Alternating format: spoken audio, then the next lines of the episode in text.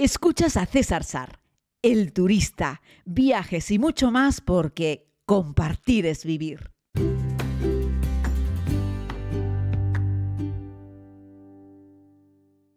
Muy buenos días querida comunidad, bienvenidos a este podcast diario de viajes. Les hablo desde la isla de Tenerife.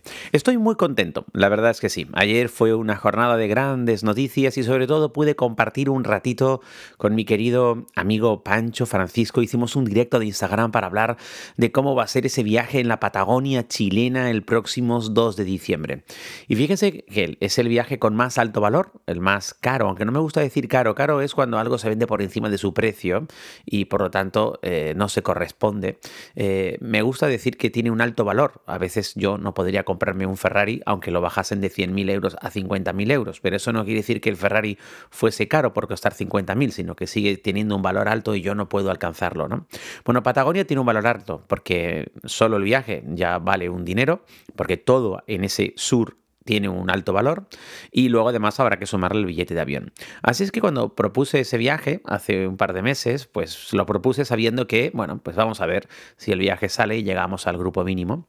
Y la verdad es que sí, llegamos rápidamente. El otro día teníamos siete, luego teníamos nueve y ahora por la mañana se acaba de apuntar una familia de cuatro, con lo que en realidad estamos, nos sobra uno.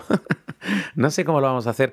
Tengo que preguntarle a Francisco, a Pancho, con el que hacía el directo ayer, eh, porque la, limitación viene dada por la embarcación, la embarcación Exploradores, que es la que navega por, eh, con la que estamos allí en el canal y donde vamos a dormir también tres noches. Eso tiene un tope máximo, ¿no? Vamos a ver si, si cabemos todos o no, a ver luego qué podemos hacer con ese tema. Bueno, compartiéndoles esto, que a ustedes a lo mejor les da absolutamente igual, pero a mí me llena de alegría, la verdad, saber que para un viaje tan increíble como ese eh, nos sobra gente. Eh, quiero compartir una experiencia que la compartí también el otro día en, en futurismo, en el gran evento turístico y que sirve para poner en valor lo bien que lo hacen algunas empresas. ¿no? Hablo de Enson y la increíble sensación de subirte a un avión a 15.000 pies de altura, que estos son como 4.600 metros de altura, y saltar al vacío. Les quiero narrar cómo es el proceso. Lo he contado también en un episodio de la segunda temporada de la serie, pero igual no lo has visto, o aquí me va a permitir contarte otras cosas que a lo mejor no he contado en la serie. Estamos hablando de Queenstown, la capital mundial de adrenalina. Ese nombre se lo puesto ellos. Y la realidad es que cuando caminas por las calles de este pequeño pueblo neozelandés, te das cuenta que en todos los vehículos hay algo. Es decir, en la parte de arriba de un vehículo hay una tabla para windsurf, o, hay una esta para hacer kayak, o, hay un, eh, en fin, unas mountain bikes. Eh, es decir, es un lugar en el que todo el mundo hace algún tipo de actividad al aire libre. Tienen un lago precioso, montañas, y ya te digo, ahí se practica cualquier actividad al aire libre que puedas imaginar. De hecho, yo filmé varias. De hecho, ese tiburón que es como motor que yo me meto y se sumerge debajo del agua y luego salta hacia arriba. No sé si recuerdas esa historia. También está filmada ahí en Queenston, ¿no? Pues allí está la sede principal de Enson, que es la empresa número uno de salto en paracaídas del mundo. Y se lo han ganado a pulso, la verdad es que sí. Cuando llegas a las oficinas está todo muy bonito, está todo muy limpio, decorado todo como con tonos negros y rojo, los colores corporativos. Tiene unas pantallas enormes en las que hay un montón de vídeos en los que puedes ver cómo mucha gente practica el salto y se lo pasa a lo grande. Disfrutan como niños, ¿no? Entonces ahí vas al mostrador donde compras tu ticket. Puede ser, hay tres alturas. Yo siempre te recomiendo que compres la más alta, ya que lo vas a hacer, por lo menos que estés más tiempo volando, que estés más tiempo cayendo, es más divertido. Eh, pero bueno, tienen tres alturas eh, y eh, compras tu ticket. Puedes comprarlo con foto o sin foto, con vídeo o sin vídeo. el paquete premium salta, además de un monitor contigo, por supuesto, saltaría otra persona para hacerte las fotos y los vídeos eh, a la vez ¿no? Eh, que, que, el tándem, que es lo que hacemos nosotros para grabar la serie, evidentemente. En la primera temporada de la serie hice esta actividad y la pagué, evidentemente, para poder filmarla y contarla.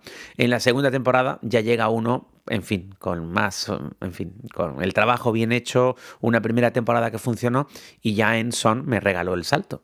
Eh, que yo si fuese ellos también lo entendería porque les estoy haciendo una publicidad infinita y no me pagan dinero, simplemente me han regalado el segundo de los saltos en la segunda vuelta al mundo.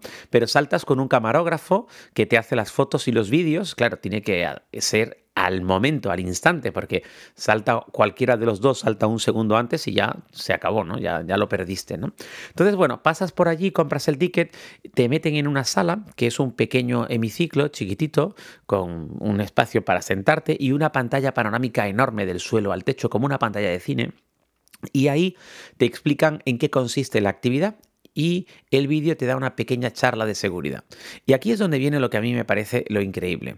Cuando compras el ticket te dicen que si en algún momento del proceso, antes de ir al punto de despegue, te echas atrás y no quieres, te arrepientes, te da miedo, no pasa nada. Ellos te devuelven el dinero. ¿Qué pasa? Que en esa primera charla de seguridad te explican que es divertido, pero que no deja de ser una actividad de riesgo. Te explican que es sensacional, pero que no deja de ser peligroso. Te explican que es el mayor subidón de adrenalina que vas a sentir en tu vida, pero que si no sigues bien las instrucciones de seguridad podríamos tener un accidente. Así es que claro, es la delgada línea roja en la de termina de enamorar a tu cliente porque va a saltar contigo desde 15.000 pies de altura, pero explícale a tu cliente que esto no es un juego y que por lo tanto tiene que ser muy riguroso con respecto a seguir los pasos indicados para poder realizar correctamente el salto. Bueno, me parece que lo hacen tan tan bien que pierden muy pocos pasajeros en ese tránsito Además, nunca han perdido literalmente a un pasajero, es decir, nunca han matado a nadie, nunca han tenido un accidente grave, afortunadamente. Y además, no le meten tanto miedo a la gente como para que quiera prescindir de la actividad, pero por otro lado, son muy claros explicando que hay que seguir a rajatabla las instrucciones. A mí me pareció maravilloso.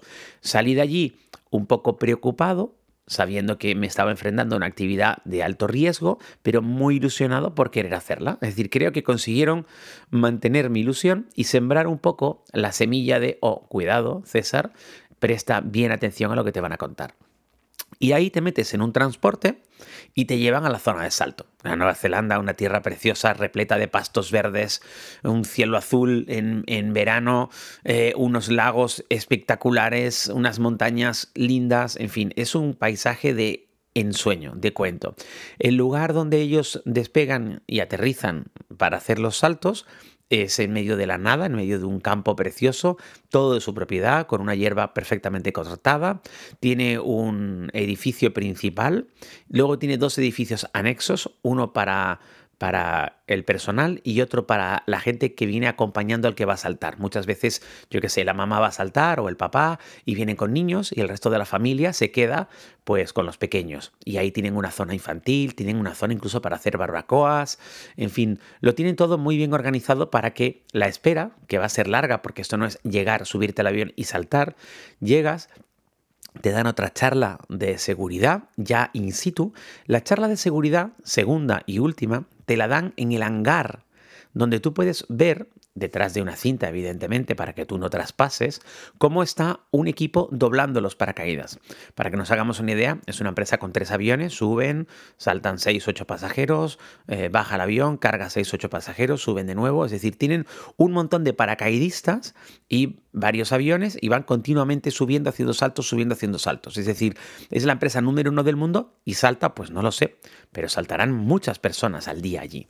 ¿Qué pasa? Que eso requiere que los paracaídas cuando caen hay que revisarlos, hay que doblarlos y hay que volver a montarlos dentro de eh, la estructura, que es como una especie de mochila eh, que se abre para, para hacer el salto.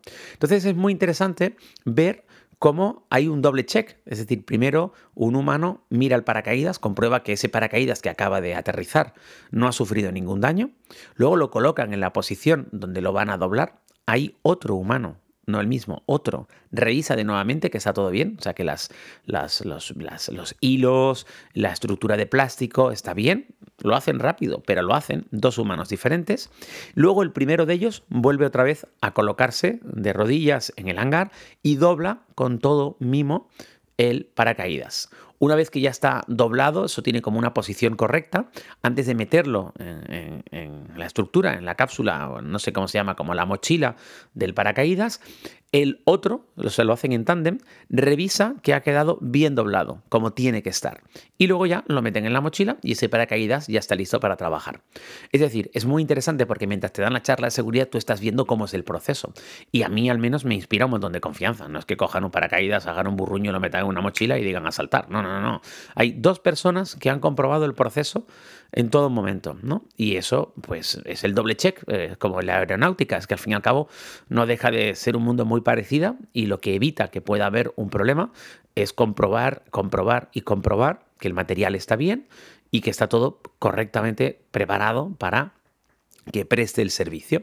Además, por supuesto, van con un paracaídas de emergencia. Además, el paracaidista lleva un dispositivo que en caso de que de que tú imagínate que el paracaidista se duerme o se desmaya, no, le pasa cualquier cosa, se muere el paracaidista, estás tú ahí atado al tipo mm, cayendo a 200 kilómetros por hora y dices, me la voy a palmar porque este tío no va a poder abrir el paracaídas. No, eso no pasa porque llevan unos dispositivos por presión y cuando pasan de determinada altura, el paracaídas se abre automáticamente y si no se abre el principal, se abre el paracaídas auxiliar.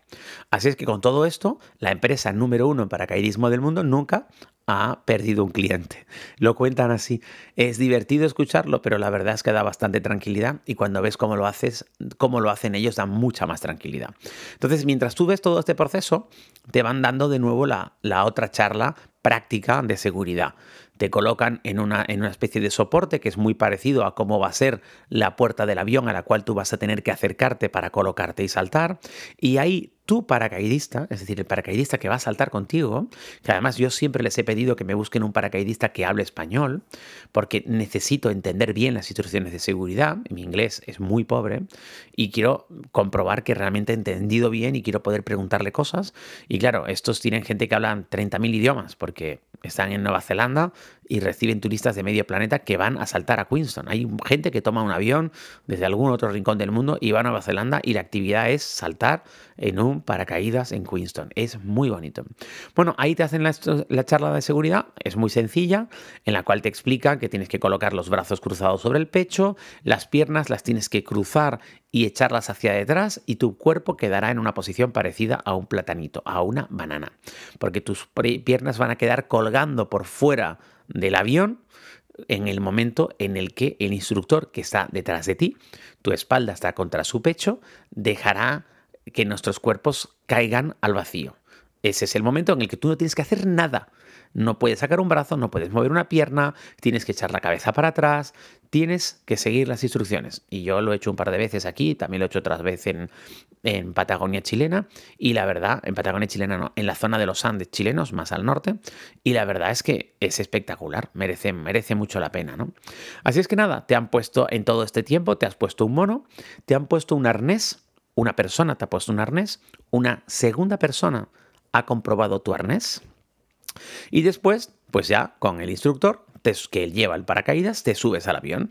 Tienes una posición de salto. Primero saltan las personas que han contratado el salto a menos altura, cosa que yo no recomiendo. Hasta que nos toca a nosotros, que a mí siempre me toca de los últimos, porque por supuesto yo siempre me pido la altura más alta.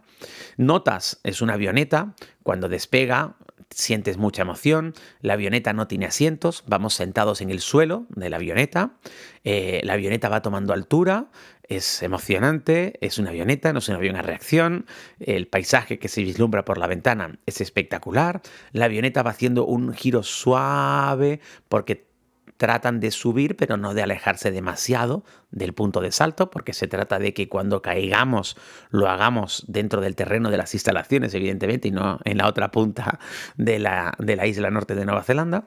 Y eh, va subiendo suavemente y la imagen que ves por la ventana es preciosa. Se respira un ambiente de emoción, de alegría, la gente se choca a los cinco, se dan ánimos unos a otros, es muy interesante. Entonces ves cómo la gente va saltando, hay un momento en el que mi instructor se acerca a mi espalda, él lo tengo detrás de todos modos, pero se acerca más y engancha su arnés a mi arnés.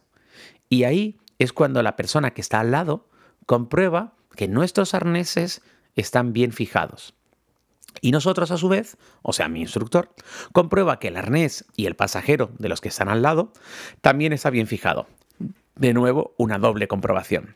Y con eso nos, nos arrastramos, estamos sentados de culo, ¿vale? Boca arriba, eh, como haciendo el trenecito para que se hagan ustedes una idea, y vamos resbalándonos poco a poco para acercarnos a la puerta de la avioneta, que está abierta porque ha saltado ya gente antes. Entra un aire fresco, aunque sea aunque sea verano, estamos hablando de que estamos a 4.600 metros de altura.